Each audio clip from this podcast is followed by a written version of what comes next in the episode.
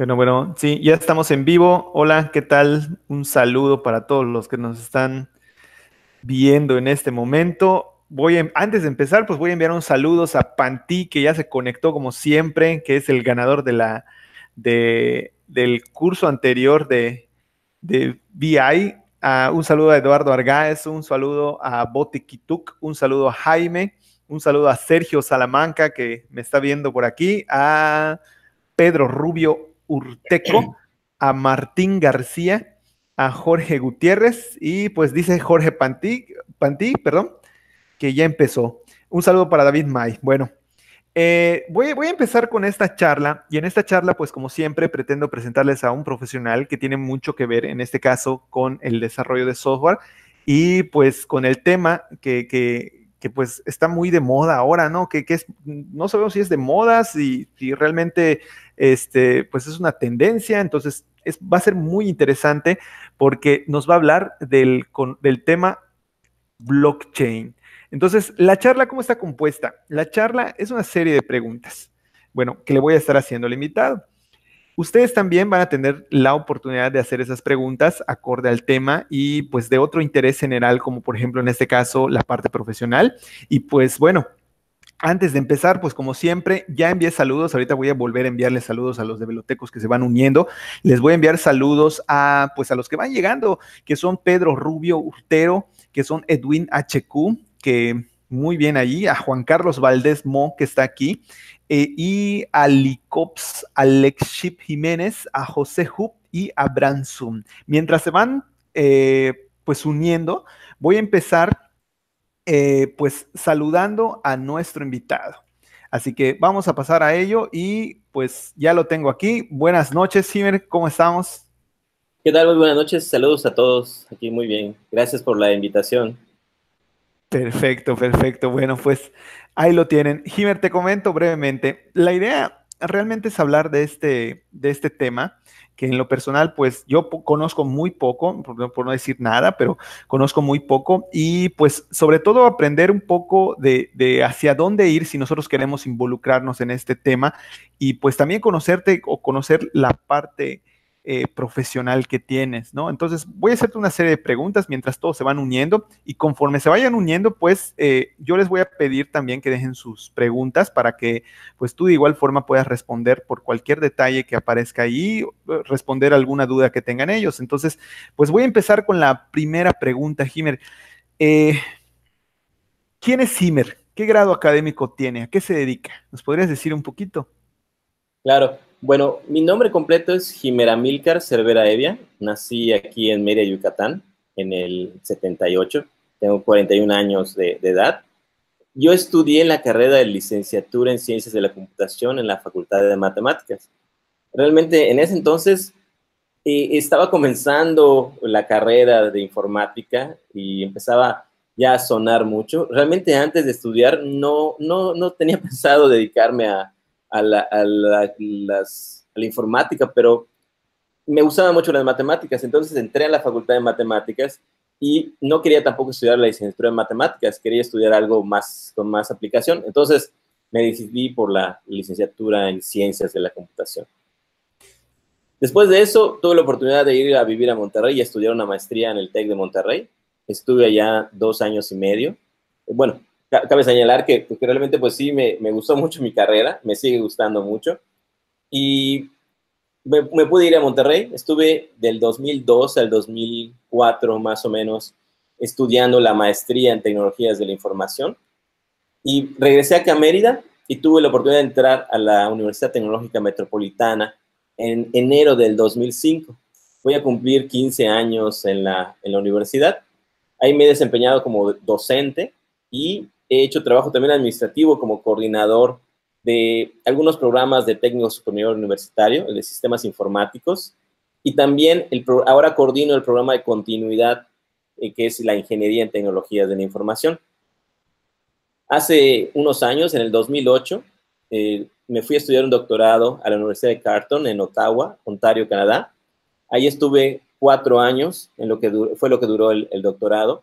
Y pues Regresé en el 2012 y me incorporé a, la Universidad Tecnológica porque tenía yo el compromiso de, regresar y devolver el mismo número de años. Y la verdad, bueno, no lo vi como un compromiso, la verdad estuve muy contento de regresar a México y regresar a la, a la universidad que me brindó la, la oportunidad de, estudiar y alcanzar el grado de, doctor, ¿no?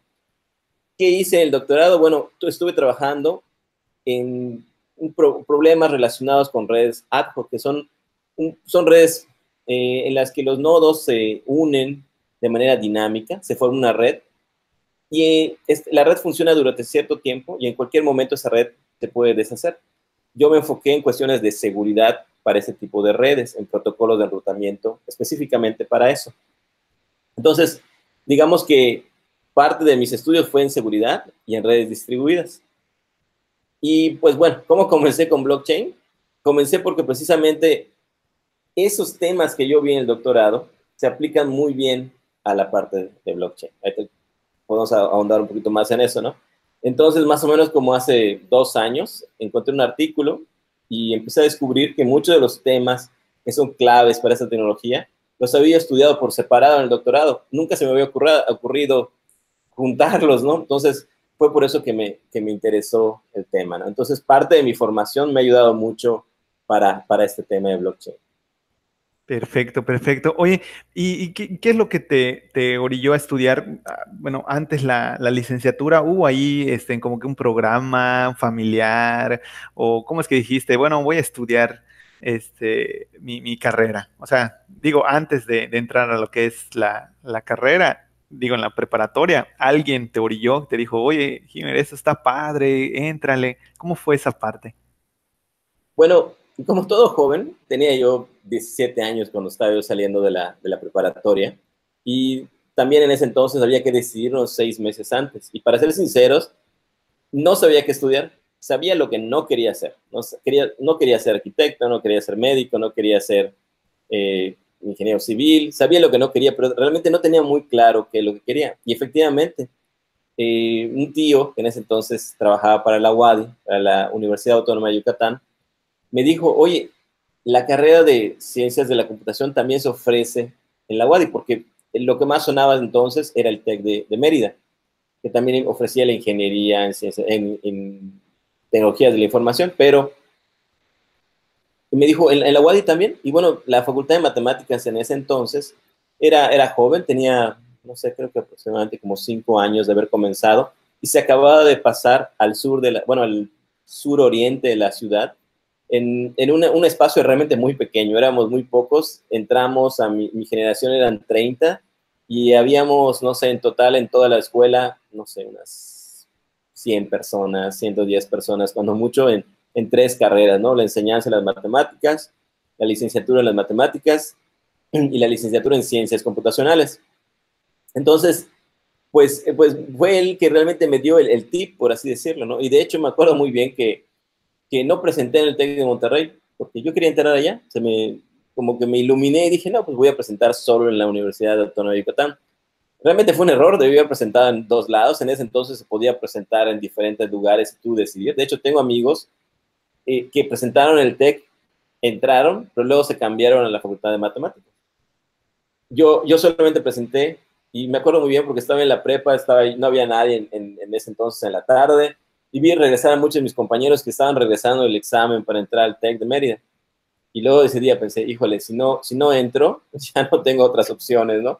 Realmente había muy, muy pocas opciones en ese entonces para estudiar eh, informática, había muy pocas escuelas privadas y prácticamente la carrera se ofrecía eh, en esas dos universidades y si acaso, no, no, recuerdo si la San Agustín ya, ya funcionaba, pero no, posiblemente no se ofrecía en ningún otro lugar aquí en Mérida esa carrera, ¿no? Entonces fue el que me orilló, eh, pero de, de hecho, cuando él me lo dijo, yo entré a tomar un propedéutico que había allá pero realmente fue para conocer la escuela. Y la verdad es que no sé cómo no me asusté porque era la escuela muy chiquita, había muy poquita gente, las instalaciones eran muy limitadas, eh, pero me gustó que la orientación de la carrera era más del, del corte científico, ¿no?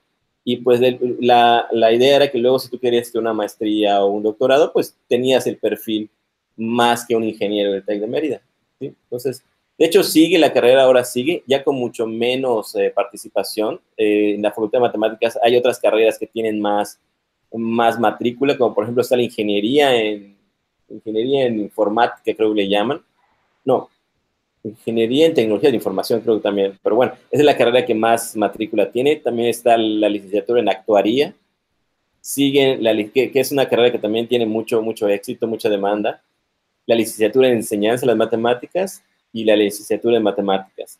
Que es lo mismo, ¿no? Muy poca gente entra porque el grado académico y exigente de matemáticas es muy, muy, muy elevado, ¿no? Es de las mejores escuelas en, en el país en cuanto, cuanto a matemáticas. Entonces, pues fue ahí cuando, cuando decidí, ¿no? Que mi, tío en ese entonces también era secretario académico de una facultad.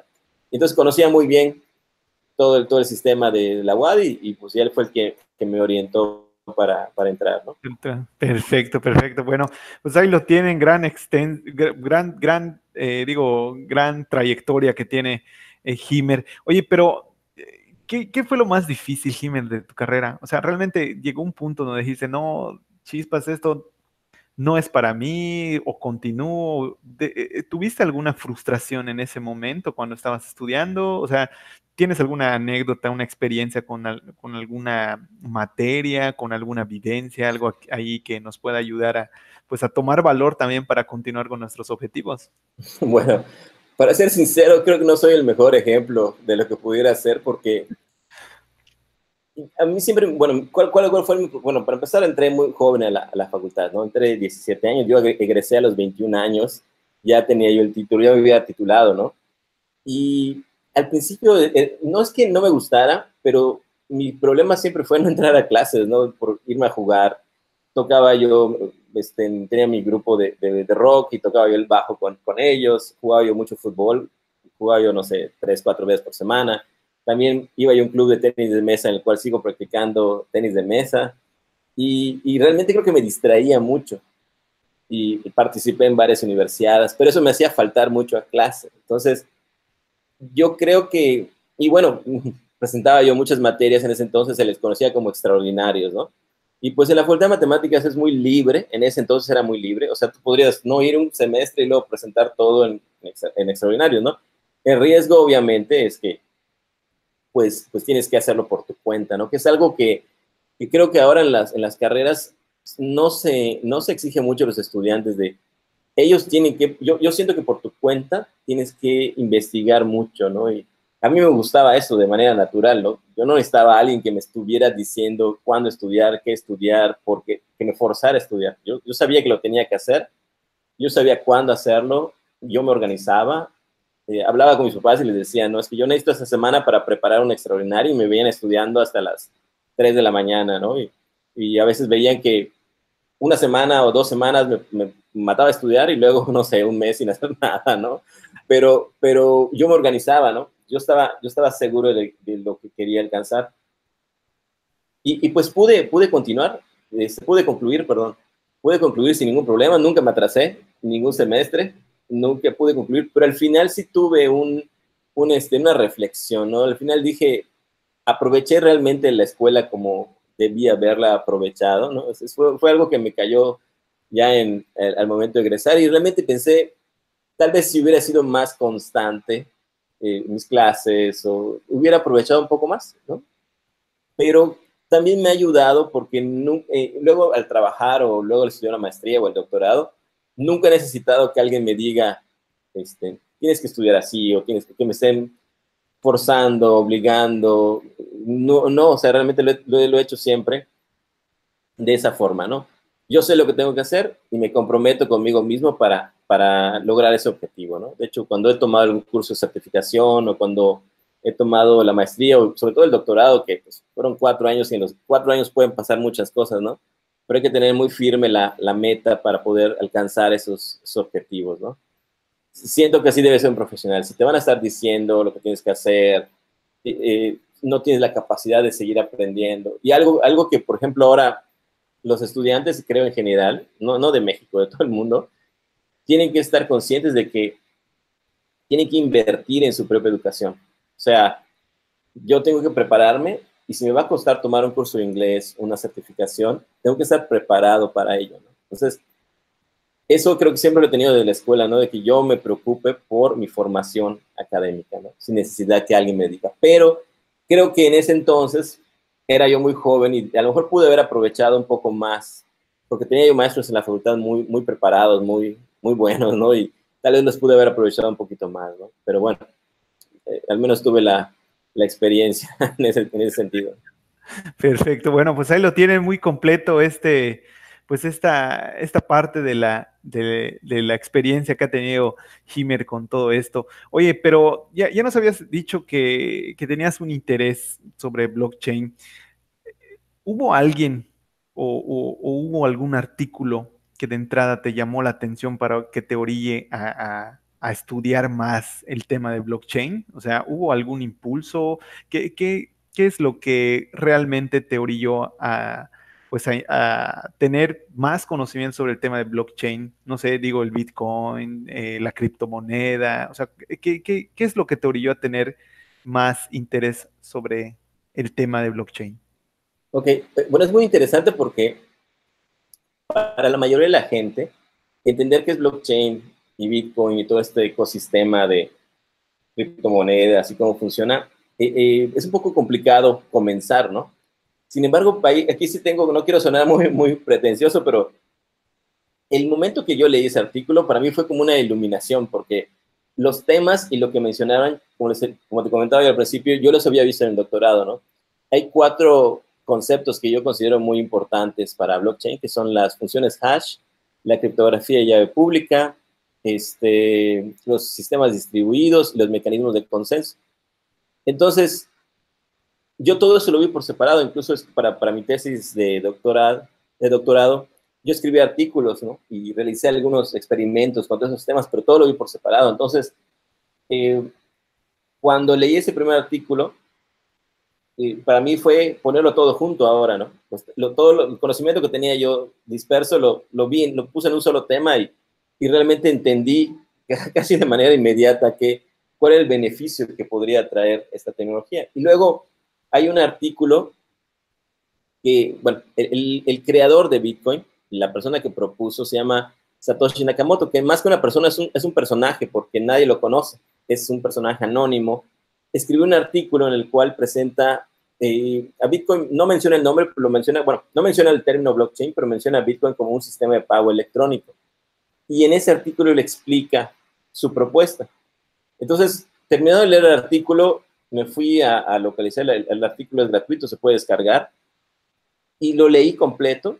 Habré entendido yo, no sé, un 80% del artículo. Es, es relativamente, digo, para alguien con mi perfil tal vez sea más fácil de, entender, pero sí realmente entendí la magia en ese momento de lo que él proponía.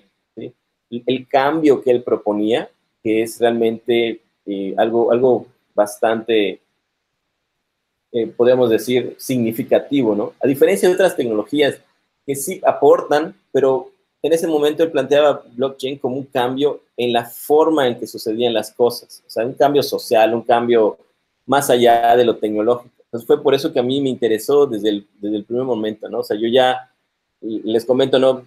Pude, pude enfocar todo lo que sé en esa, en esa tecnología. Entonces eso me motivó bastante, porque también en ese momento estaba buscando algún tema hacia el cual ya dirigirme, ¿no? Entonces, no sé, había muchas tecnologías que había empezado a revisar, pero no habían, no habían motivado tanto como, como, como esto, ¿no?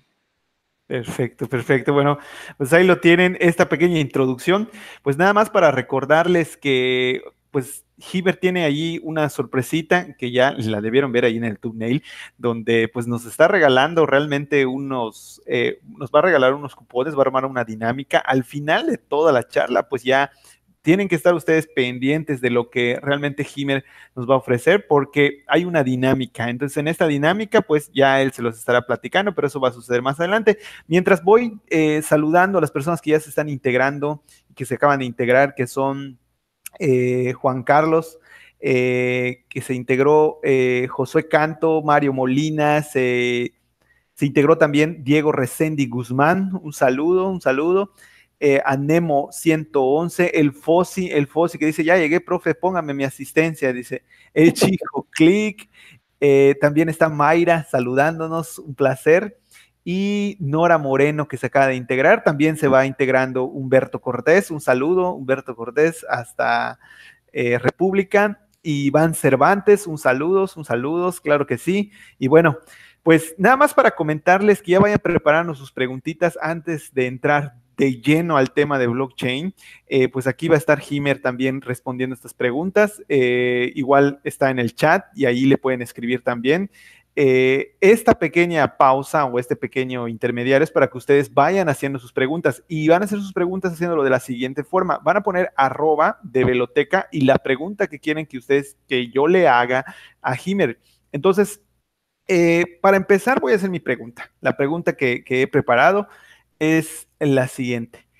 Eh, si tuvieras eh, que regresar a, estudiar otra vez la carrera Heimer y no existiera este, informática, no existiera sistemas, no existiera eh, ninguna relación a la tecnología, ¿qué carrera, qué otra carrera elegirías aparte de la, de la informática o sistemas o cualquier otra relacionada a la tecnología? Bueno, si no es relacionada con la tecnología, ok, se vuelve un poco complicado, ¿no? Pero creo que hubiera sido algo así, tipo psicología, por ejemplo, ¿no? Para conocer a las personas, el comportamiento, eh, el comportamiento humano, tratar de entenderlo, ¿no? Creo que algo así hubiera yo, hubiera yo este, estudiado. Tal vez, a lo mejor, también coqueteé un poco con la facultad de contaduría, pero no tanto de contaduría, a lo mejor administración o economía, algo, algo más de números. Siempre me han gustado los, los números, ¿no?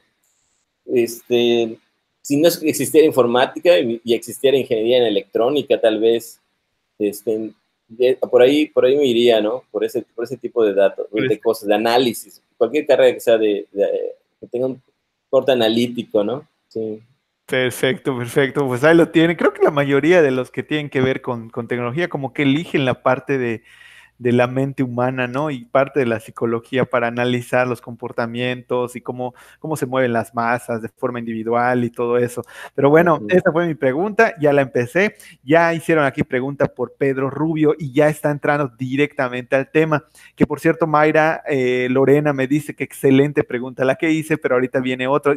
Si tú quieres, Mayra, puedes hacer tu pregunta. Aquí está Jiménez para responderla. Y la primera pregunta que es, dice, ¿en qué entornos o ámbitos se utiliza blockchain, Himer? Es de Pedro Rubio Urtecho. Ok. Bueno, e, es muy interesante, ¿no? Creo que nos vamos a saltar muchos, muchos temas para poder responder esta, ¿no? El, mayor uso que tiene ahora blockchain es en la industria financiera, las criptomonedas. Ese es, es, la, es de la, la, podemos comentar, el, el término que se utiliza, la killer app. La killer app de blockchain fue Bitcoin, es Bitcoin. ¿A qué me refiero con Killer App? Es la aplicación que, realmente eh, eh, le ve una, o es un caso de uso para esta, esta tecnología, ¿no? Lo, más, lo más común ahorita son las criptomonedas y en la industria financiera, ¿no? Y organizaciones como bancos o instituciones de muy alto nivel como son, no sé, Facebook o, o en Europa consorcios de bancos, están utilizando eso para inversiones, para sobre todo para respaldar su dinero, ¿no? Blockchain ya no, o mejor dicho, Bitcoin ya no se compara con alguna moneda, se está comparando como el oro, como una forma de almacenar valor.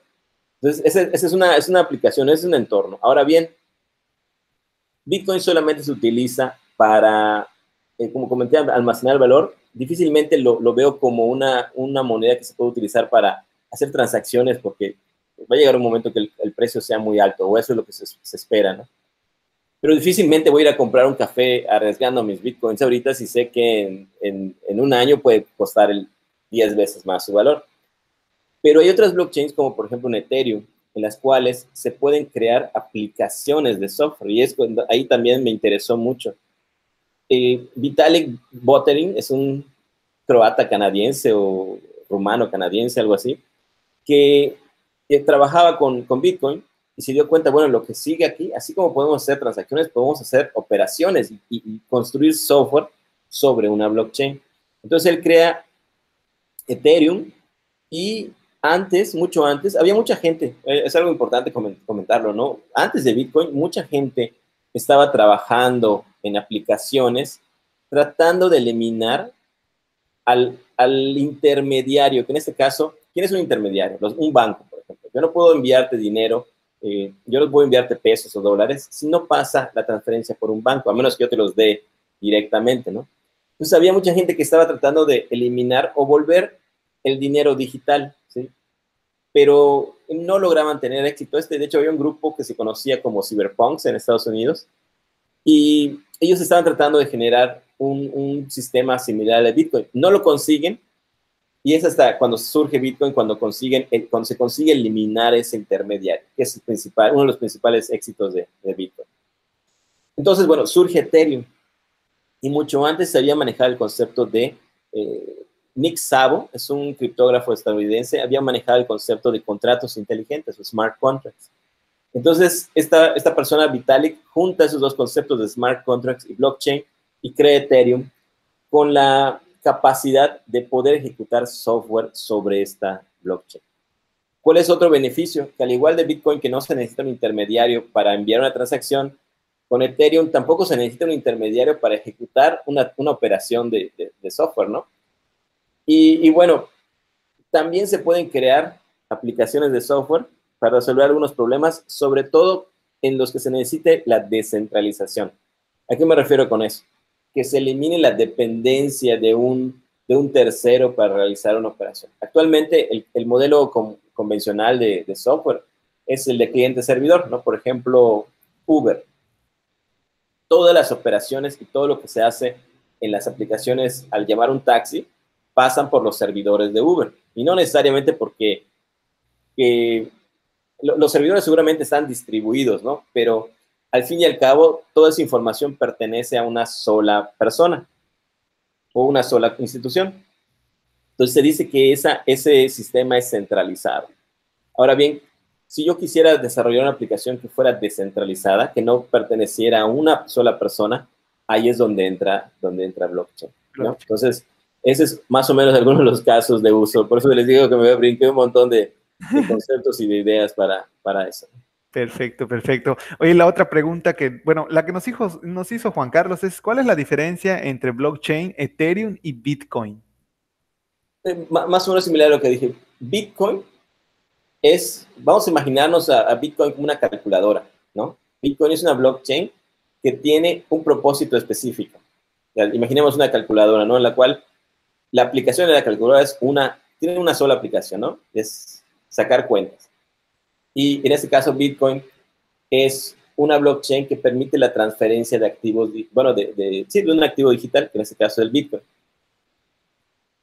Ethereum, además de poder hacer esa transferencia y de tener, bueno, Ethereum tiene su propia moneda que se llama Ether, además de que yo puedo enviar Ether a otra persona, también puedo ejecutar software. Entonces veamos Ethereum como un teléfono móvil al cual yo le puedo instalar aplicaciones. Entonces, además de poder una, tener una calculadora en mi teléfono móvil, y además de servir para llamar, yo puedo instalar aplicaciones y ejecutar aplicaciones en ese, en ese dispositivo, ¿sí? No es, que, no es que sea mejor o peor, realmente se conoce como una evolución de, blockchain, es como blockchain 2.0, ¿no? Y, y, así hay otras, otras blockchain, por ejemplo, el caso de Cardano, que se dice que es blockchain 3.0, ¿no? O sea, son, son, son evoluciones que han estado habiendo de, de, la, de la blockchain, ¿no? Pero en resumidas cuentas, la diferencia es Bitcoin tiene un solo propósito, el envío de fondos, y Ethereum puede, además del el, envío de fondos, ejecutar aplicaciones de software. Perfecto. Esa es la diferencia. Pues ahí lo tienes, Juan Carlos. Eh, Cristian Aelesland dice, una pregunta, dice, ¿qué tan estable en la actualidad es el Bitcoin?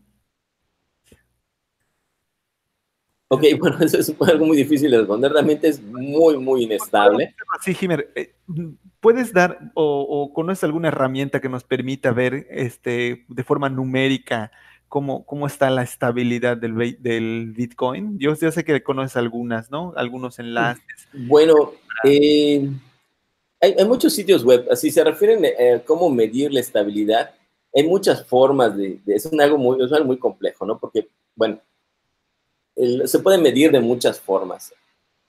Una es de acuerdo al número de, transacciones que se realizan, al volumen de transacciones, que es un muy buen indicador para saber si, si, hay, si hay transacciones, quiere decir que la gente los está utilizando, está utilizando la red. ¿sí?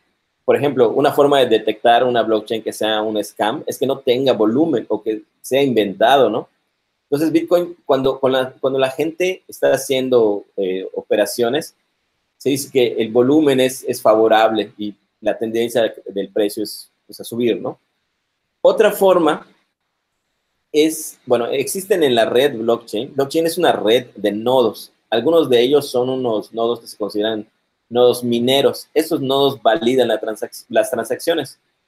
Para poder validar esa transacción, tienen que resolver un problema matemático, el cual requiere una gran capacidad de cómputo y de consumo de energía ese problema va aumentando con el tiempo. Entonces, para que yo pueda resolver ese problema y validar esa transacción, yo tengo que invertir mucha capacidad de procesamiento. Mientras los nodos estén invirtiendo esa capacidad de procesamiento, no recuerdo el número de terahertz que se necesitan ahora para resolver un, un problema, significa que la seguridad de la red es alta. De hecho, hoy por hoy nunca, nunca ha sido más segura la red de Bitcoin. Eh, ese, ese problema matemático, la, bueno, resolver el problema se conoce como dificultad, ¿sí? Yo tengo que resolver un problema que tiene cierta dificultad. De acuerdo a las condiciones de la red, esa dificultad puede aumentar o disminuir. Si, si los nodos en el mundo dijeran, bueno, pues esto no sirve y dejan de minar, la dificultad se va reduciendo y la cantidad de procesamiento que se necesita es mucho menor pero ahí también afecta a la seguridad, ¿sí? Porque menos nodos participan, menos nodos concursan para resolver ese problema. Entonces, si todos dijeran algún día, ya no nos interesa, ¡boom! La, la red se iría para abajo y obviamente el precio caería enormemente, ¿no? Entonces, hoy por hoy se dice que la red es muy segura porque los nodos están invirtiendo y la capacidad de procesamiento es muy, muy alta, ¿no? Entonces, esas son dos formas de saber. Ahora bien, eh, ¿cómo medir el precio? Es algo muy complicado porque porque igual la red es uno de los puntos, una de las desventajas, puede ser manipulable. A veces, eh, a veces eh, en algunos países se ponen de acuerdo para invertir cantidades increíbles de dinero, millones, millones de dólares. Esos, esos se les conoce como ballenas, invierten muchísimo dinero, hacen una tendencia o, o gente, por ejemplo, Donald Trump que sale, habla bien o mal de Bitcoin, impacta directamente el precio, ¿no? O hay gente en el mundo que son reconocidas, dicen algo bueno o algo malo y, el precio se va para arriba o para abajo. ¿no? Entonces siempre hay cierta manipulación del mercado y eso es algo muy difícil de, predecir, o sea, y, por eso, bueno, yo no soy asesor financiero, pero sí hay que tener mucho cuidado al momento de invertir, porque eh, se puede perder todo en, cuestión de minutos, ¿no? Todo, todo, todo la, volatilidad de, de Bitcoin es, muy alta. De hecho, bueno, les voy a hacer un comercial en mi canal de YouTube. El último video es precisamente sobre eso, ¿no? Algunos aspectos que, que se tienen que considerar antes de invertir. Y no solamente invertir en, la moneda, sino invertir, por ejemplo, ¿qué, pasaría si quiero minar Bitcoin? ¿O qué pasaría si, si quiero comprarle a alguien Bitcoin? O sea, ¿e, ¿es, seguro? ¿Cómo lo voy a hacer? Entonces, respondo algunas de esas preguntas en, en, en el video, ¿no? Video. Perfecto, perfecto. Ahí lo tienen. Bueno, el, voy a pasar a la siguiente antes de, continuar ya con las preguntas programadas. Mayra Lorena Altamirano Crespo dice, ¿cómo cree que cambiará el futuro la inclusión de blockchain en la manera en que estamos trabajando ahora con las TI? Ok, bueno.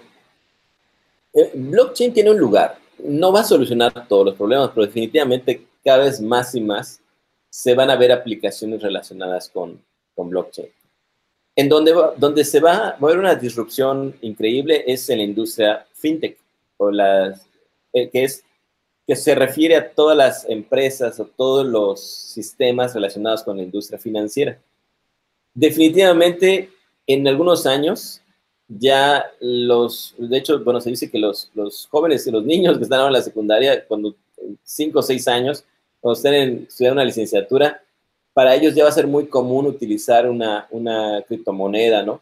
De hecho, esa, ese cambio lo puede, lo puede comenzar, y se supone que lo puede comenzar a hacer Facebook con su criptomoneda, que aunque no cumple todos los, todos eh, todo el concepto de blockchain, sí va a permitir que las masas empiecen a utilizar de manera más cotidiana los términos de criptomoneda, cartera electrónica, transferencias sin necesidad de un intermediario, este, eh, utilizar, no sé, con mi, con mi, teléfono móvil, pagar mi Uber, o sea, digo, eso ya se hace, pero, pero utilizando una criptomoneda, ¿no? Entonces, Eh, eh, yo creo que, creo que todavía falta mucho por, por resolver. Actualmente está, se está construyendo la arquitectura.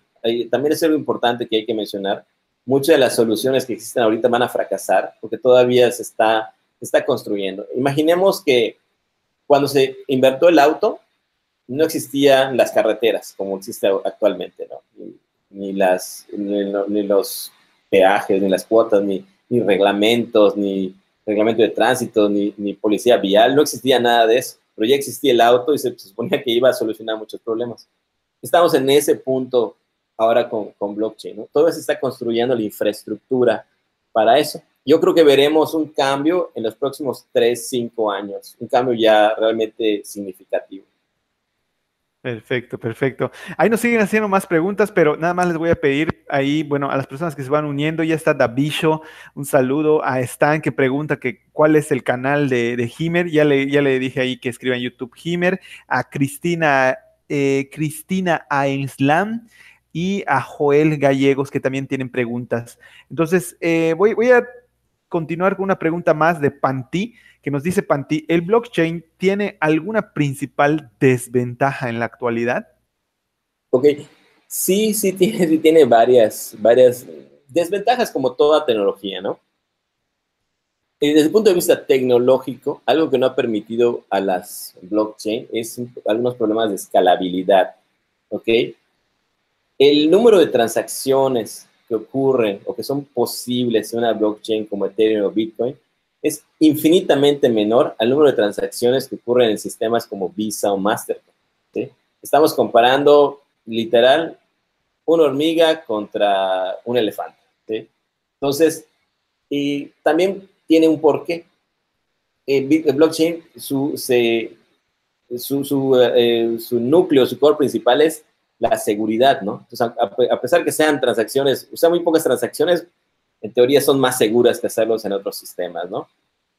Por ejemplo, en, Bitcoin se mina un nuevo bloque cada 10 minutos. Si yo envío una transacción, habría que enviar, y esos bloques que se crean tienen un número limitado de, transacciones. Se está trabajando en eso, ¿sí? La escalabilidad. En Ethereum también eh, se dan cada, no recuerdo exactamente el, tiempo, creo que son cada, mm, creo que es cada minuto aproximadamente, pero eso no, eso permiso da la apariencia de que el sistema es lento, ¿no? Entonces, eh, hay, un, hay un caso, por ejemplo, de un sistema que se conoce como CryptoKitties, que es un juego de coleccionables, que probó que si era posible generar eh, desarrollar un juego en Ethereum utilizando contratos inteligentes. Pero cuando la gente empezó a utilizarlo, el sistema se alentó de manera muy significativa, ¿no? También la gente está trabajando en una nueva versión de Ethereum para soportar la escalabilidad, ¿no? No creo que pronto veamos sistemas comparables a como Visa o Mastercard. Pronto me refiero a cinco años, ¿no? Pero hay algo importante. Estos sistemas van a, van a estar enfocados a resolver problemas en los cuales la principal problemática sea la seguridad, más allá de la velocidad. ¿Me explico? Entonces, ahí es donde, donde blockchain, bueno, puede ganar la, la batalla. Y bueno, otras desventajas. Eh, creo que una de las grandes desventajas es que no es una tecnología muy fácil de, comprender a la primera para la mayoría de la gente. Creo que hace falta, eh, como les decía, todavía es una infraestructura que se está construyendo, hay mucho por descubrir. Entonces, comenzar de cero ahora es un poco, un poco complicado. Por ahí vi una, vi una pregunta que decía, ¿creen que estamos acá en Yucatán eh, muy atrasados. Eh, da, Davisho, pregunta que si estamos atrasados en el tema blockchain. Yo creo que sí, estamos un poco atrasados y, por muchas razones, ¿no? Uno, porque toda la información está en inglés y a veces para cuando lo traducen ya nos atrasamos 10 años en esa información, ¿no? Y hay pocas compañías acá dedicadas, pero en general eh, en, en, Estados Unidos también están todavía comenzando, ¿no? Aquí en Mérida yo creo que vamos a empezar a ver ya de manera muy significativa en los próximos dos, tres años ya más desarrollos, ¿no? También existe otro problema, que a veces la gente quiere solucionar problemáticas que no necesitan blockchain para ser solucionadas, ¿no? Entonces, eso también, también es, un, es un problema, una, bueno, es un problema que, la gente necesita empezar a detectar esos, esas áreas de oportunidad para, para resolver con, con blockchain.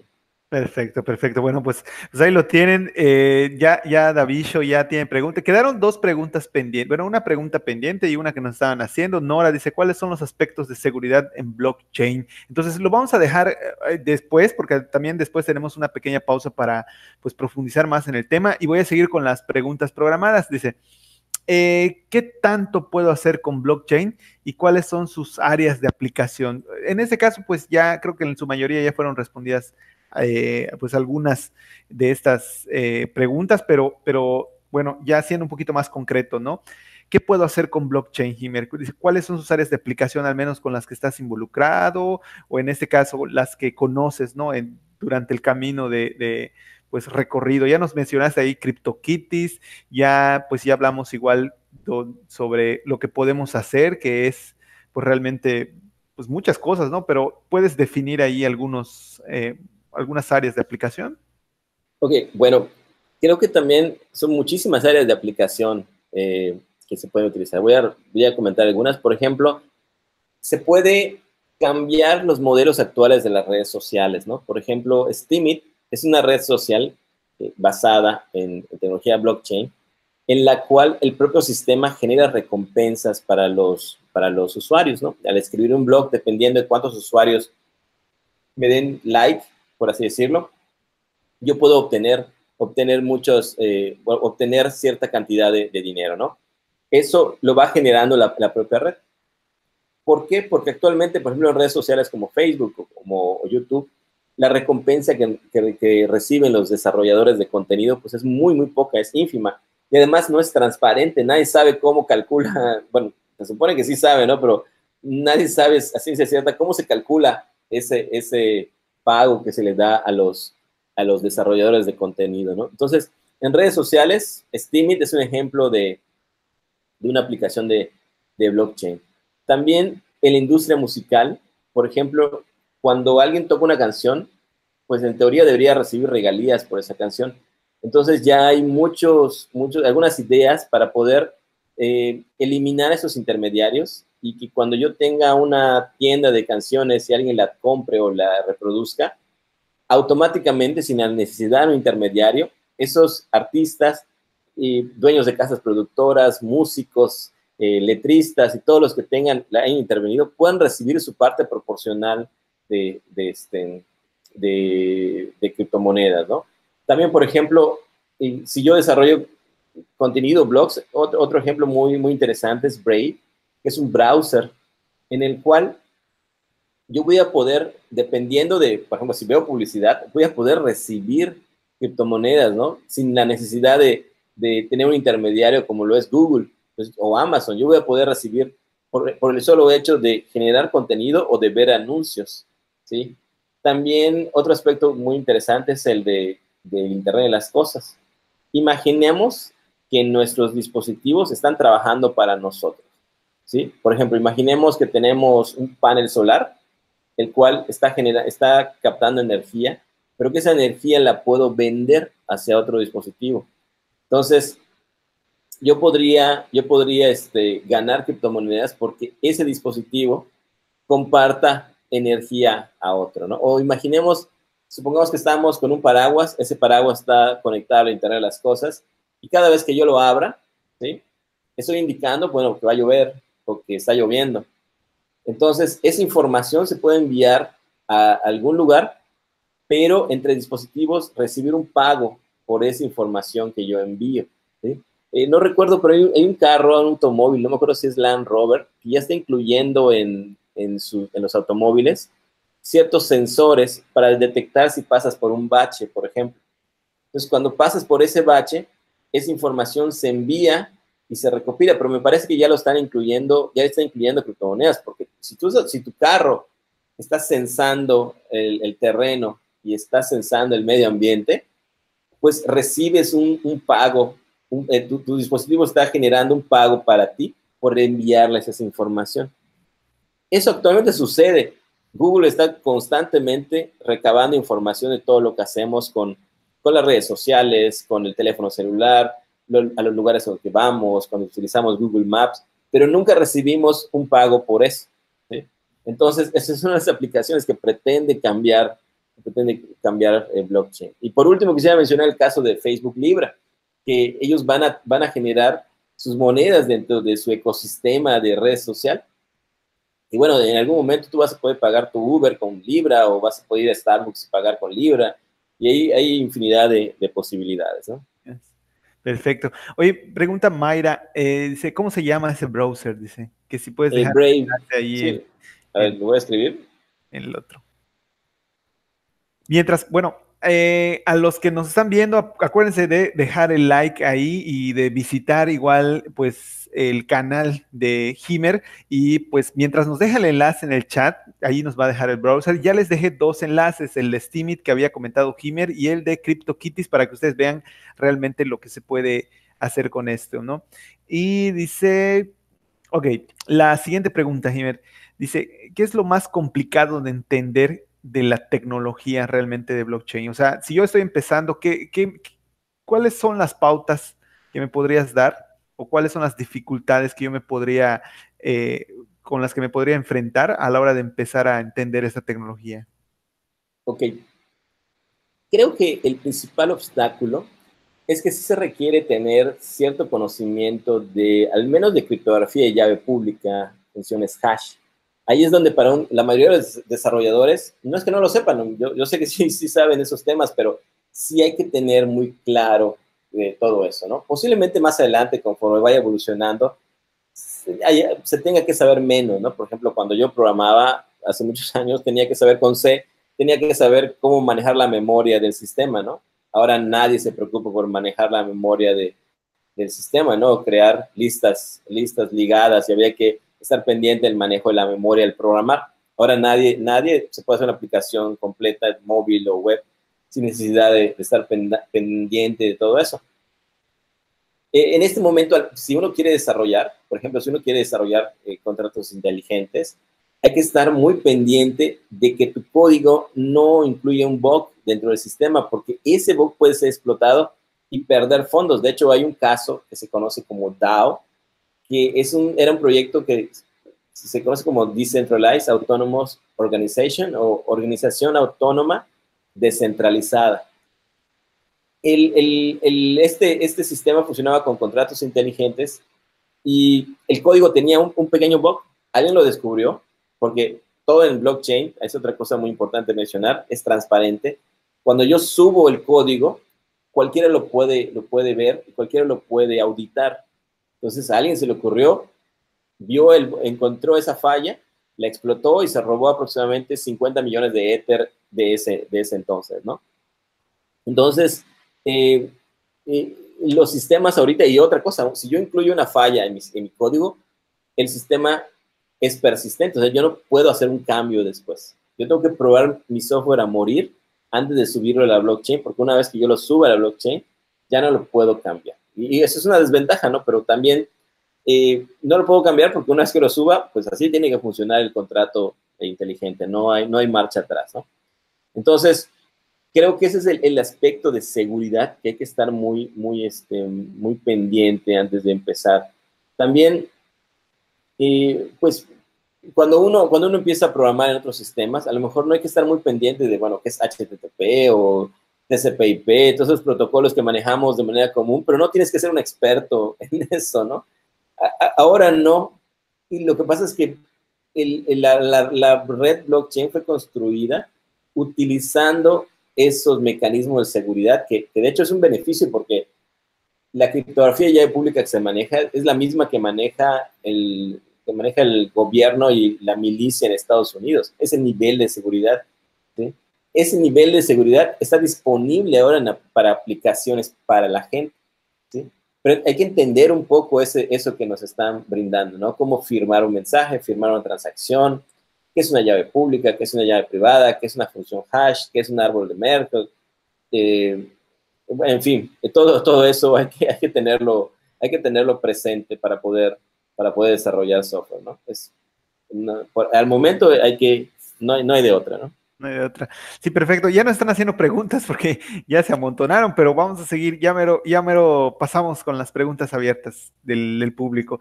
Eh, en este caso, y lo mencionaba también Humberto Cortés, ¿quién usa blockchain? ¿Alguna empresa, país, institución? que, bueno, independientemente de lo que conocemos, ¿no? Ya conocemos ahí el Bitcoin que está eh, pues, sobre esto, pero ¿hay alguna otra empresa que conozcas, algún país que está metido de lleno, alguna institución? Sí, bueno, les recomendaría que vean eh, en YouTube, hay un canal que se llama Cointelegraph y tiene unos, unos, este, unos tutoriales muy interesantes sobre la isla de Malta. Esta isla es la isla, es una isla que de por sí tiene mucho dinero porque está en una posición estratégica en el paso de, Europa para muchos barcos, etcétera. Ellos están abocados, el gobierno está transformando la forma en que, en que opera utilizando blockchain. Entonces, si ustedes buscan Cointelegraph, gobierno de Malta, eh, todos sus servicios, todos sus servicios gubernamentales los están, los están, eh, este, ¿cómo se llama? Eh, pasando a tecnología blockchain. Igual en Suiza, que es la, pues, no sé, la cuna del, manejo del dinero, ¿no? Igual en Suiza muchísimos bancos están invirtiendo mucho, mucho dinero para, para blockchain. Y otra cosa muy importante que se, tal vez no, no está ahorita, pero poco, poco a poco lo iremos viendo. El objetivo de, de blockchains como Cardano o de Facebook Libra, según ellos dicen, es ofrecer servicios financieros a gente donde no, a, países donde la gente no tiene acceso a los servicios, ¿no? Tal vez en países como México, bueno, bueno, ni siquiera en México, mucha gente no tiene acceso a servicios financieros básicos, pero existen países donde ese acceso es prácticamente nulo, ¿no? Por ejemplo, en África, la gente no tiene acceso a bancos, ¿no? Eh, países como Venezuela, por ejemplo, donde la inflación eh, es, eh, bueno, la moneda bueno, no me acuerdo el nombre de la moneda, pero la inflación ha, causado pues muchos problemas y graves problemas en el país. Ellos ya utilizan Bitcoin para hacer sus transferencias. O sea, yo no puedo enviar dólares a un, o, yo no puedo enviar dinero por medios convencionales a Venezuela. Si yo tengo un amigo un familiar, eh, eh, un amigo venezolano me, me contaba lo siguiente.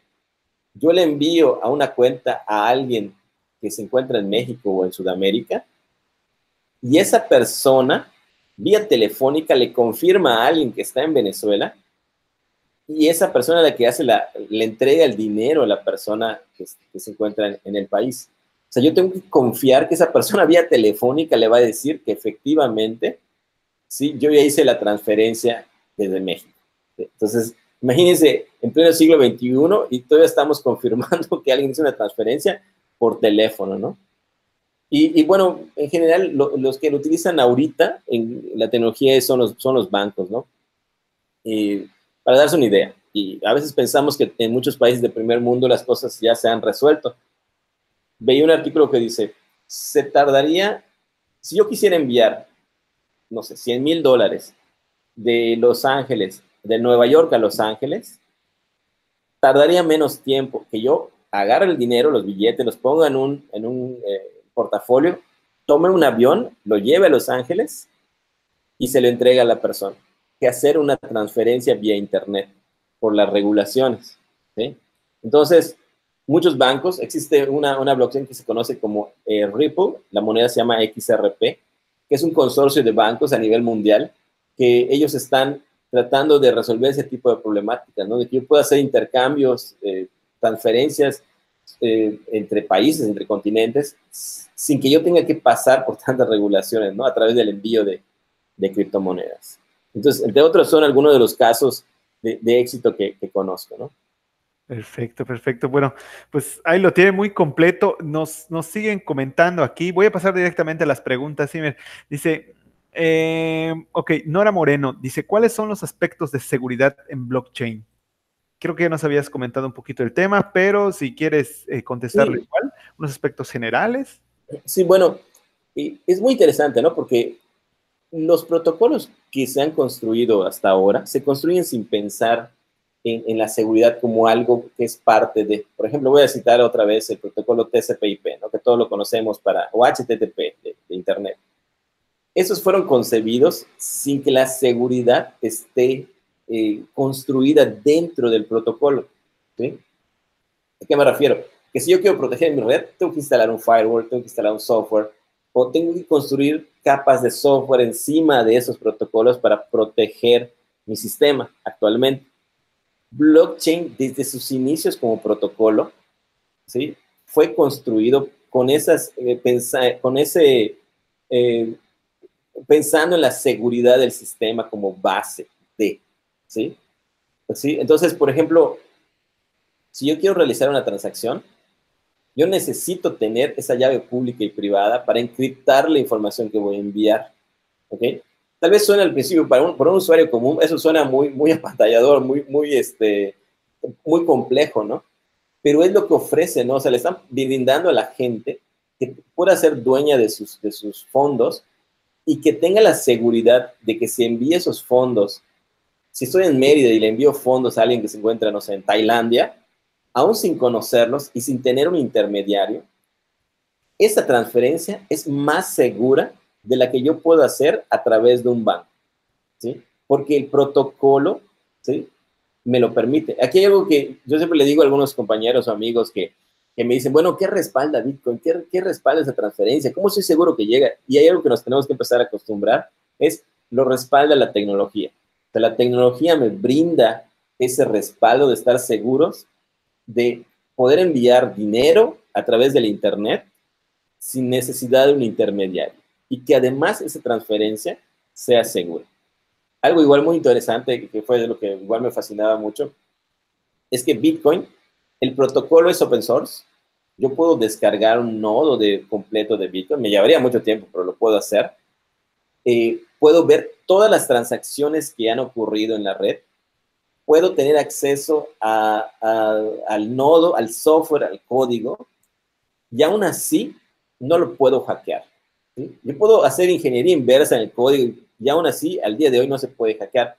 Lo único que no puedo revelar es la llave privada de mi cuenta. Y eso es muy importante, ¿no? En mi video menciono que hay muchos scams en que digo, y deja tu llave privada aquí en ese sitio web. No. Yo tengo una llave pública que se la puedo compartir sin problemas y tengo una llave privada asociada a esa llave pública. Mientras yo no revele mi llave privada, no hay forma, hasta el día de hoy, de que alguien pueda hackear Bitcoin y o intervenir en esa transacción. Entonces, el, el núcleo de Bitcoin o del núcleo de blockchain es la seguridad. Perfecto, perfecto. Bueno, pues ahí lo tiene. Ya para continuar aquí, Eduardo Moreno nos dice, ¿en qué se diferencia la base de datos de blockchain a las bases de datos tradicionales? Bueno, creo, creo que son cosas completamente diferentes, ¿no? La base de datos, bueno, sí no. en realidad, Bitcoin es lo que se conoce como, eh, en inglés es Distributed Ledger Technology, o una, un libro contable. En realidad es una base de datos muy sencilla en la cual tú dices, bueno, Oscar tiene un Bitcoin, Himmer tiene cinco Bitcoins, Himmer le envía cinco Bitcoins, eh, cuatro Bitcoins a, Oscar y ahora tiene, este, cinco y ahora tiene uno, ¿no? Eso se va almacenando en esa base de datos, pero son, es algo muy sencillo, ¿no? O sea, no existen conceptos de triggers o no existen conceptos de llave privada, eh, eh, primaria, perdón. No es, no es una base de datos para almacenar información sea, la información que se tiene que almacenar es la información que yo quiero que no se modifique. Es algo muy, es, es mínima la información. O sea, se almacenan las transacciones, cuánto dinero tengo, cuánto dinero envío, pero hasta allá. De hecho, de hecho, blockchain no es la única tecnología que permite mantener ese tipo de base de datos. Hay, una, una blockchain que se conoce, que se llama IOTA, que el concepto no es blockchain, es este, se me fue el nombre ahora, eh, es hash graphs, son hash graphs, eh, gráficas de hashes, en los cuales, mm, bueno, no si seguro, eso me llame hash graphs, eh, no me acuerdo bien, pero es otra tecnología que permite mantener esa tabla, más que una base de datos, es una tabla, ¿ok? Entonces, si nosotros comparamos con, con MySQL, bueno, MySQL ya es un, es un motor o un, este, mecanismo de, de administración de varias tablas y la relación entre ellas, ¿no? En este caso, simple y sencillamente un libro contable, un libro de cuentas que está en Bitcoin, ¿no? En otras diferentes como Ethereum, además de que yo puedo tener ese libro contable, administrar ese libro contable como una hoja de Excel con cuatro columnas, además de eso yo puedo ejecutar operaciones de software. Entonces, en memoria, ¿sí? Te guardan, cuando yo tengo una variable y cambio el valor de la variable, se almacena ese cambio que se dio en esa variable, ¿no? Por ejemplo. La otra diferencia, y eso es algo muy, muy interesante, es que todos los cambios que ocurren en la red se ven reflejados en todos los nodos. Entonces, si yo hago una transacción, se distribuye a todos los nodos, como si yo estuviera replicando mi base de datos o hiciera algún procedimiento de espejo, ¿no? En el cual yo pongo la, transacción en, muchos lugares, ¿no? El concepto es, es ese, ¿no? Una tabla, un, un libro contable y de base de datos es completamente diferente. O sea, yo necesitaría un mecanismo diferente. Si quiero almacenar mucha información, necesitaría un mecanismo diferente. Diferente, perfecto. Existe, más quisiera comentar algo, ¿no? Existen algunas iniciativas para tener grandes bases de datos, sistemas de grandes bases de datos distribuidas. Se llama, hay un proyecto que se llama IPFS, Interplanetary File System, en el cual yo voy a poder subir este, eh, bases de datos más complejas, pero es un sistema interplanetario, como lo dice de definición, en el cual esa base de datos va a ser más compleja, con mucho mayor información, pero replicada como, como si fuera BitTorrent, ¿no? BitTorrent es básicamente una, es, el principio que sigue, sigue blockchain, ¿no? Entonces, bueno, es más o menos la diferencia. Ok, perfecto. Continuamos ya con las preguntas. Jairo Salazar dice, ¿cuándo un proyecto, y está buena, ¿no? Porque les dice, ya estamos hablando completamente del tema, ya estamos hablando de blockchain y todas las características de seguridad. Y nos dice Jairo, dice, ¿cuándo un proyecto puede optar por usar blockchain como una solución y cuándo no? Es decir, ¿cuándo usar blockchain y cuándo no? Ok, ese es uno de los, de los puntos más, más, este, más interesantes, ¿no? No todo se soluciona con blockchain. La otra vez, por ejemplo, me decía un amigo, oye, ¿puedo cambiar mi sistema de nómina a blockchain? Ay, espérate, no. ¿Qué quieres hacer? Pues no sé, utilizar blockchain, criptomonedas. Bueno, lo primero que tienes que pensar es, yo necesito descentralizar esa aplicación. ¿sí? Por ejemplo, imaginemos Uber. Como le dije hace un momento, ¿no? Uber es un sistema centralizado porque sin importar lo que pasa en la red, a fin de cuentas, una persona o un, un, grupo de personas controlan esa información. Es el mismo caso de Google, es el mismo caso de Facebook, es el mismo caso de todas las, todas las empresas a nivel mundial. Mi pregunta, tu pregunta debes, la primera pregunta que debes tener es, ¿tu sistema mejora si eliminas a, ese, a esa entidad centralizada? ¿Tú, quieres, tú puedes tener un sistema central sin necesidad de esa, de, ese, de esa ente. Si tu respuesta es sí, ¿ok? Entonces necesitas blockchain.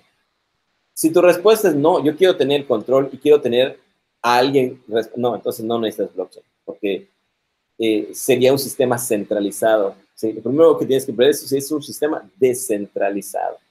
Lo mismo ocurriría, supongamos que tienes un, sistema de, de, pagos electrónicos, por ejemplo, los puntos Bancomer. Tú quieres hacer un sistema que utilice blockchain para generar algo similar a puntos Bancomer. La pregunta que se deberían hacer, ¿tú quieres eliminar a Bancomer para tener esos puntos? Si tu respuesta es no, pues sigue con tus puntos Bancomer, no necesitas blockchain. Incluso solamente vas a alentar el proceso, porque blockchain es mucho más lento que, Visa o que esos sistemas. Entonces, otro aspecto importante es, si yo lo que quiero es transferir valor, ¿a qué me refiero con transferir valor? En el caso, por ejemplo, de CryptoKitties. CryptoKitties lo que hace es tener unos muñequitos, unos coleccionables digitales, en los cuales, a través de blockchain, yo puedo asignar un dueño. O sea, por ejemplo, la empresa, la compañía genera un gatito y dice, bueno, Oscar es dueño de ese gatito. Ese gatito en algún momento puede tener un valor, ¿ok? Si yo le quiero comprar a Oscar a ese, ese gatito, él me puede hacer la transferencia a través del Internet y cederme la propiedad de ese activo digital, ¿ok? Si eso es lo que yo realmente quiero hacer sin, sin intermediario, sin intervención de un tercero, ¿ok? Entonces yo necesito blockchain. ¿Cuándo no, no necesitaría yo hacer eso? Por ejemplo, imagínense que yo quiero, eh, yo quiero vender un auto y me tengo que ir, por ejemplo, yo quiero vender un jet y tengo que ir a la Volkswagen para dárselos a la, Volkswagen y que la Volkswagen se lo venda a otra persona. Entonces ahí ya no, ya, ya necesito un tercero, un intermediario. Entonces no hay, no hay, no hay forma de, tener, no hay forma de incluir blockchain. Otra, otra forma de decidir si yo quiero rastrear algo, si yo quiero tener eh, transparencia, por ejemplo, si yo quiero, uno, uno de los primeros, de hecho creo que el primer artículo que vi sobre, que me interesó con blockchain, era una persona que tenía un proyecto que se llama Hyperledger, en el cual, eh, Hyperledger, no, bueno, creo que sí, bueno, el caso es que ellos querían rastrear diamantes, o sea, rastrear una cadena de suministros. Un diamante puede pasar por cientos de manos antes de llegar a la joyería y, ser vendido. Y muchos de esos productos pues pasan por cuestiones ilegales, eh, eh, se le conoce como diamantes de sangre porque vienen de una línea en la cual hubo, un crimen de por medio, ¿no? Entonces, ellos lo que hacen es rastrear cada una de esas etapas. Se va grabando en, en blockchain para poder detectar en dónde hubo ese problema. Si yo lo que quiero hacer es detectar ese problema. Y fíjense, ese no es un caso que aplique muy bien a blockchain, porque en realidad una, existen, existen blockchains que son privadas. Puedo utilizar una blockchain privada para, para ese problema, pero ya dejo un, ya puedo grabar el rastro que va dejando cada una de esas etapas, ¿no? Entonces, para esas situaciones sí necesito blockchain.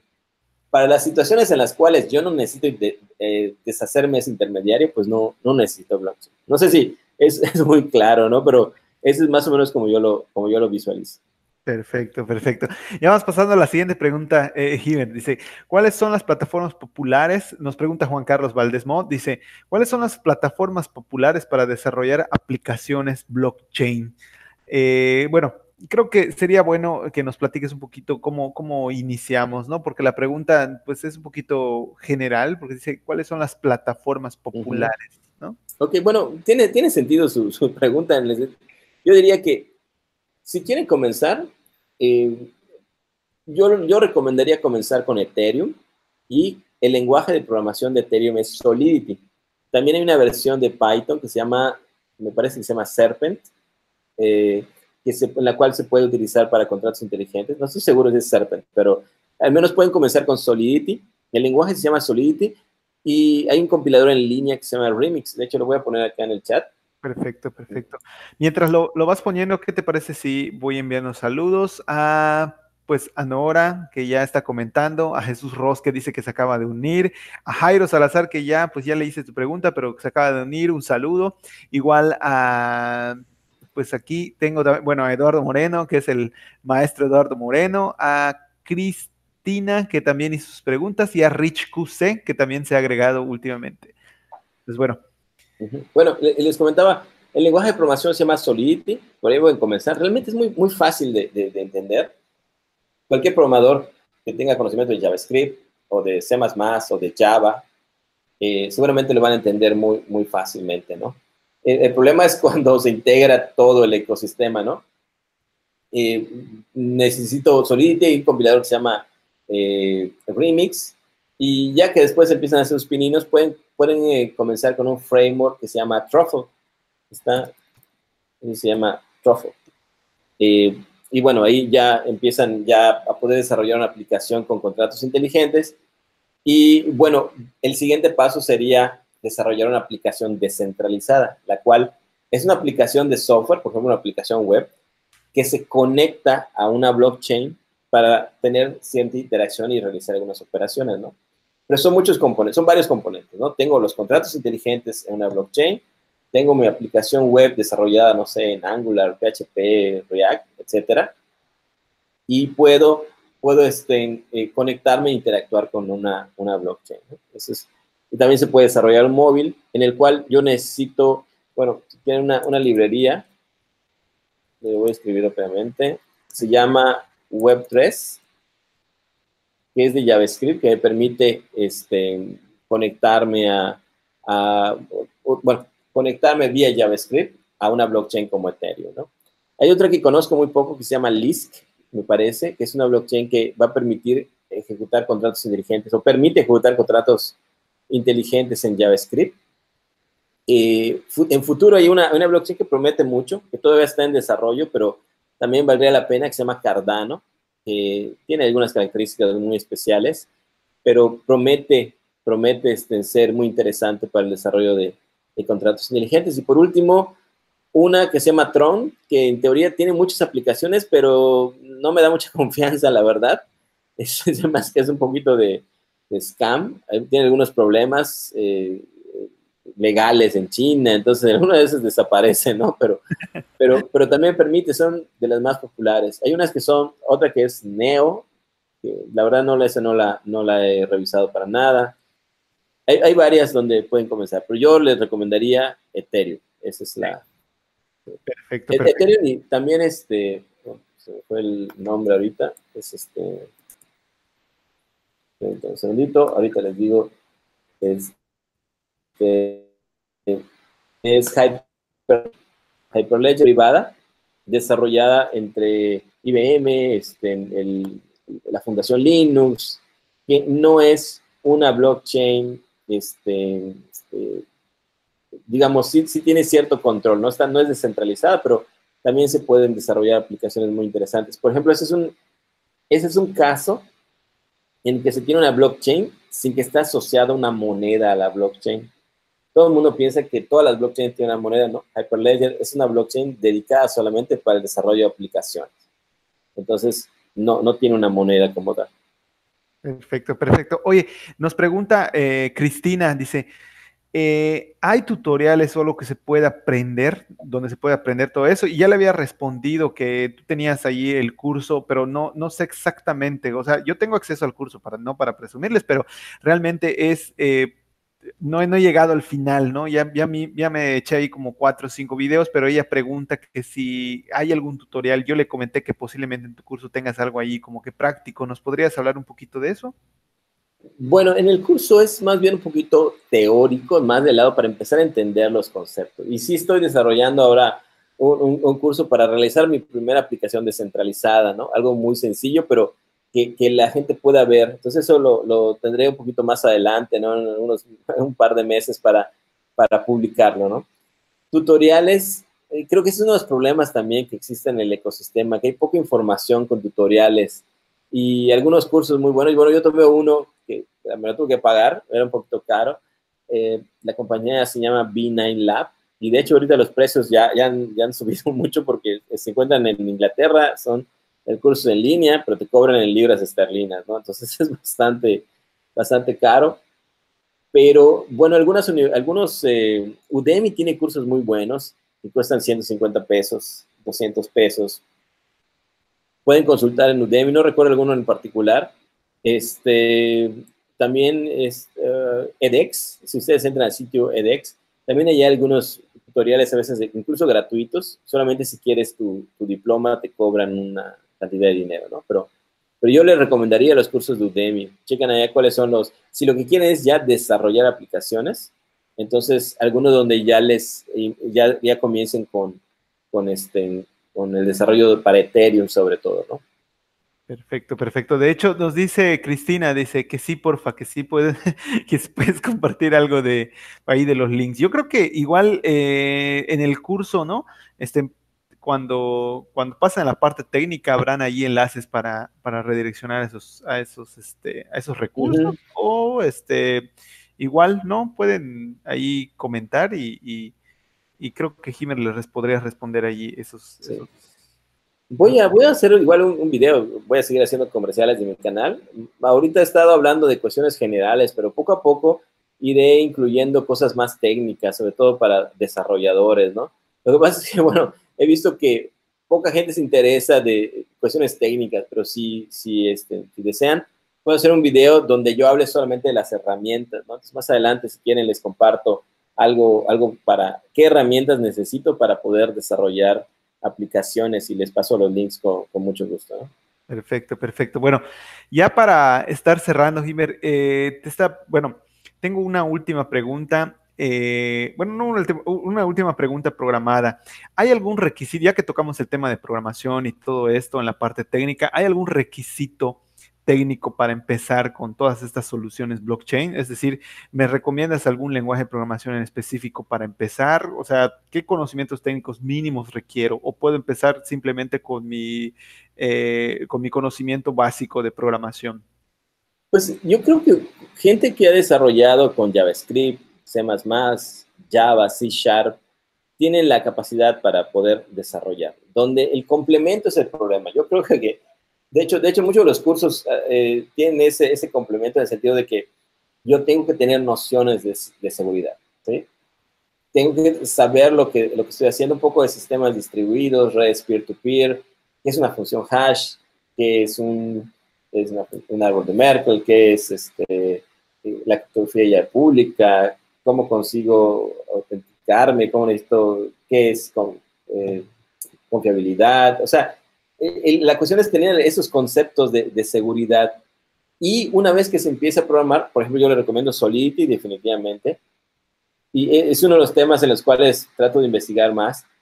Es el, el hecho de no introducir errores, fallos o bugs a mi código. ¿no? Entonces, yo puedo programarlo, pero yo no sé si estoy introduciendo un bug, a menos que yo sea tenga experiencia haciendo eso. Entonces también allá hay, hay un problemita de, el lenguaje sencillo, pero la, digamos, ya para desarrollar algo más complejo, tienen que saber cómo auditar mi código, ¿no? Es ahí donde empiezan, ahí donde empiezan las dificultades. Pero si sabes JavaScript, sabes C++, C Sharp, Java o, o incluso Python, cualquiera de esos lenguajes son más que suficientes son bases suficientes para comenzar con, con Solidity. ¿no? De yo creo que Solidity es mucho más fácil que JavaScript o que cualquiera de los demás lenguajes.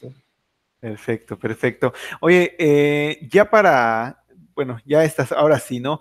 Este, ya respondimos algunas preguntas de ustedes. Por cierto, nos pasamos directamente a las preguntas, no les dije nada.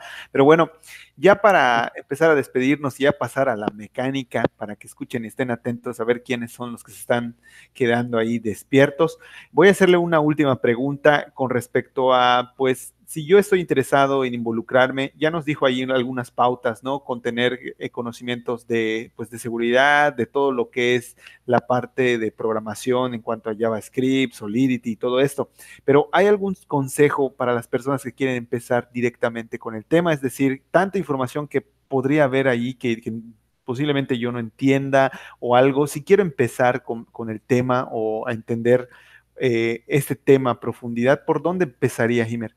O sea, ¿hay alguna invitación en algún lugar en específico, algún tip ahí que nos puedas dar para las personas que nos vamos involucrando?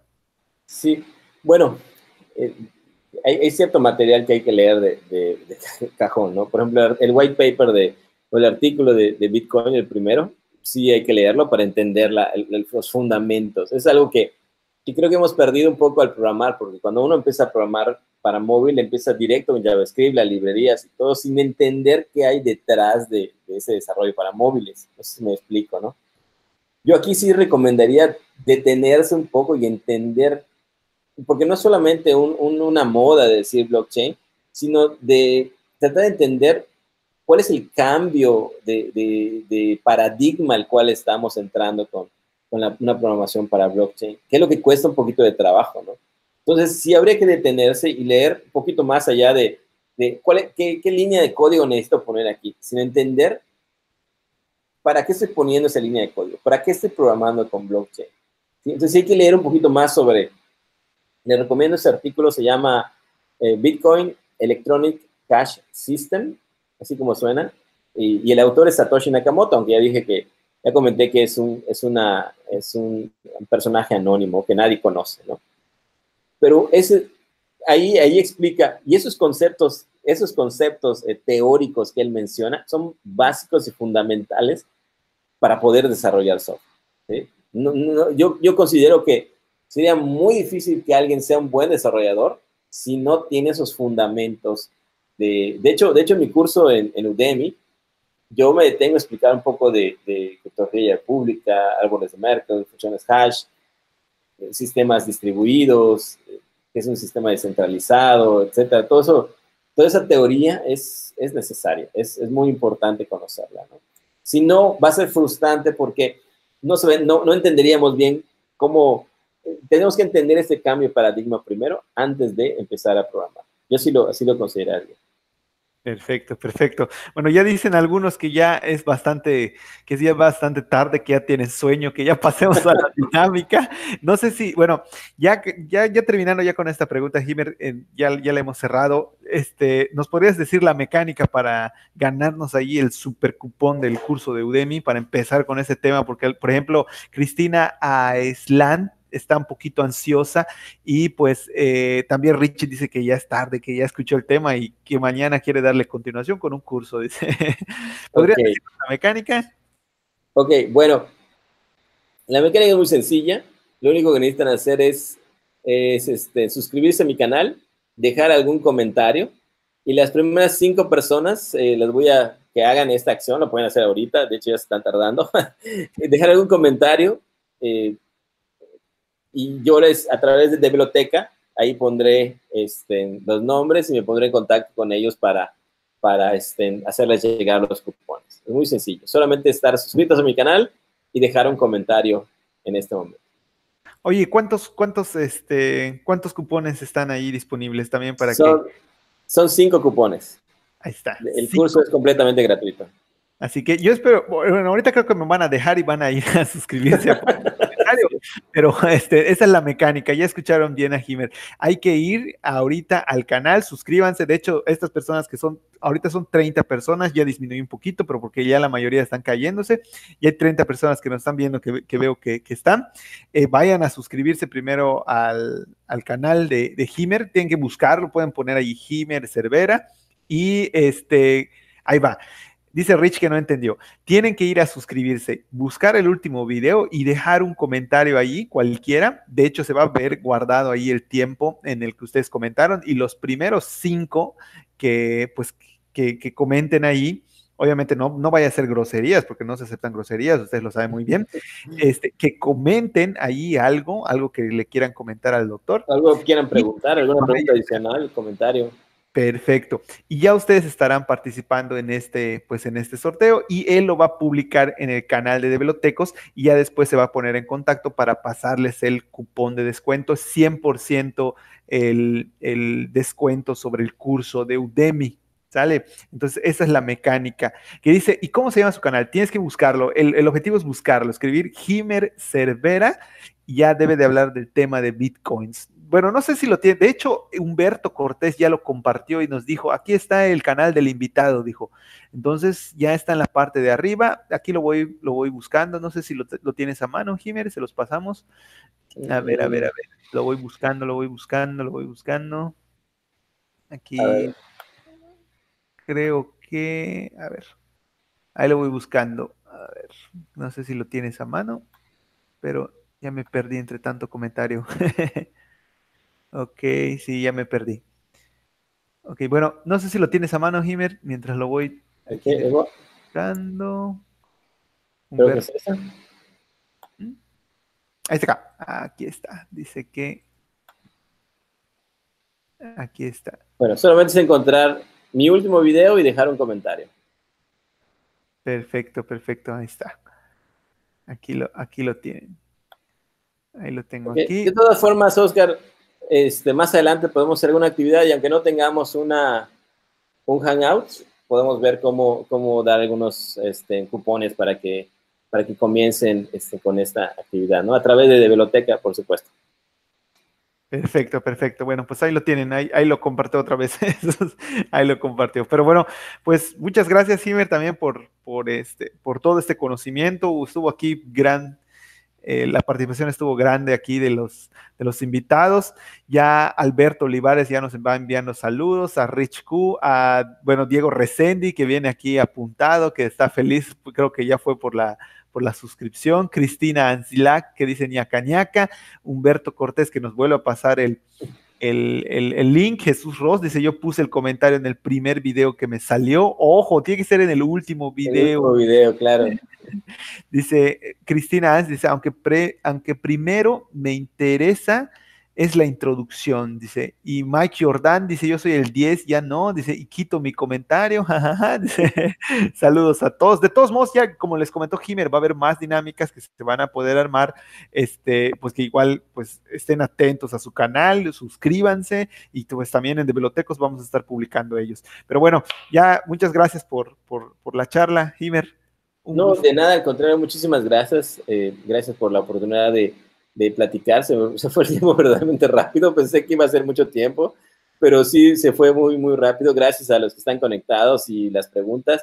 Eh, también quiero comentar que, que, yo también estoy aprendiendo, este es un ecosistema que está cambiando y que está evolucionando de manera increíblemente rápida, todos los días hay nuevos proyectos, nuevas ideas, el, el precio sube, baja, el ecosistema es muy loco, ¿no? Y, la información surge a, raudales, ¿no? Más de lo que yo pudiera seguir estudiando. Entonces, para mí es muy, muy positivo el hecho de poder seguir aprendiendo compartir y debatir y seguramente no, lo, no tengo toda la verdad, entonces pues, seguramente más adelante también aprenderé de, muchos de ustedes. muchas gracias por la, la oportunidad de, de compartir este tema. ¿no?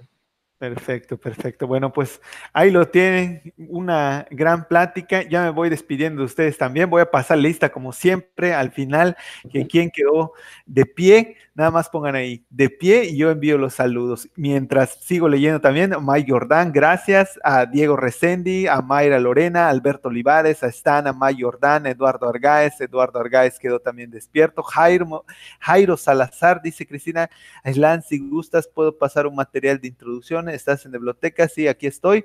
Bueno, Jairo Salazar de pie, Mike Jordán de pie, Alan Alexis Moreno Martínez de pie, Pedro Rubio Ortecho de pie, Eduardo Argáez de pie, Humberto, Humberto Cortés de pie, Jesús Ross de pie, dice, salud, ya se me están amontonando. Nava Mora, Josué Canto, Cristina Aslat, Martín García, Juan Carlos Valdés, eh, José Santiago Martínez Chablé está, saludos, Rich Cook que ya está acostado pero también está de pie, Kitu que no participó, Kitu no participaste, Jairo Salazar, Diego Resendi que también sigue de pie, dos piececitos nos puso ahí, y Pantí que aguantó, que pensé que no iba a aguantar, aquí dice, aquí seguimos de pie, profe, a Juancío Peña desde desde Puerto Rico, un saludo que sigue de pie que tarde, pero se integró. A Mayra, que también dice que aguantó, que, dice que estuvo bueno. Oscar Castro Zuc, que también estuvo aquí con nosotros. Y dice Alberto Olviales, el último video fue de hace tres meses, tiene un comentario de, biblioteca. Eh, Hernández, apenas voy llegando, de pie. Abraham Zoom, de pie. Y pues bueno, creo que ya son todos. Ya pasé lista y muchas gracias por seguir con esto. Así que nos vemos en la próxima desvelotecada. Un saludo fuerte y que pasen buenas noches. Hasta luego. Hasta luego.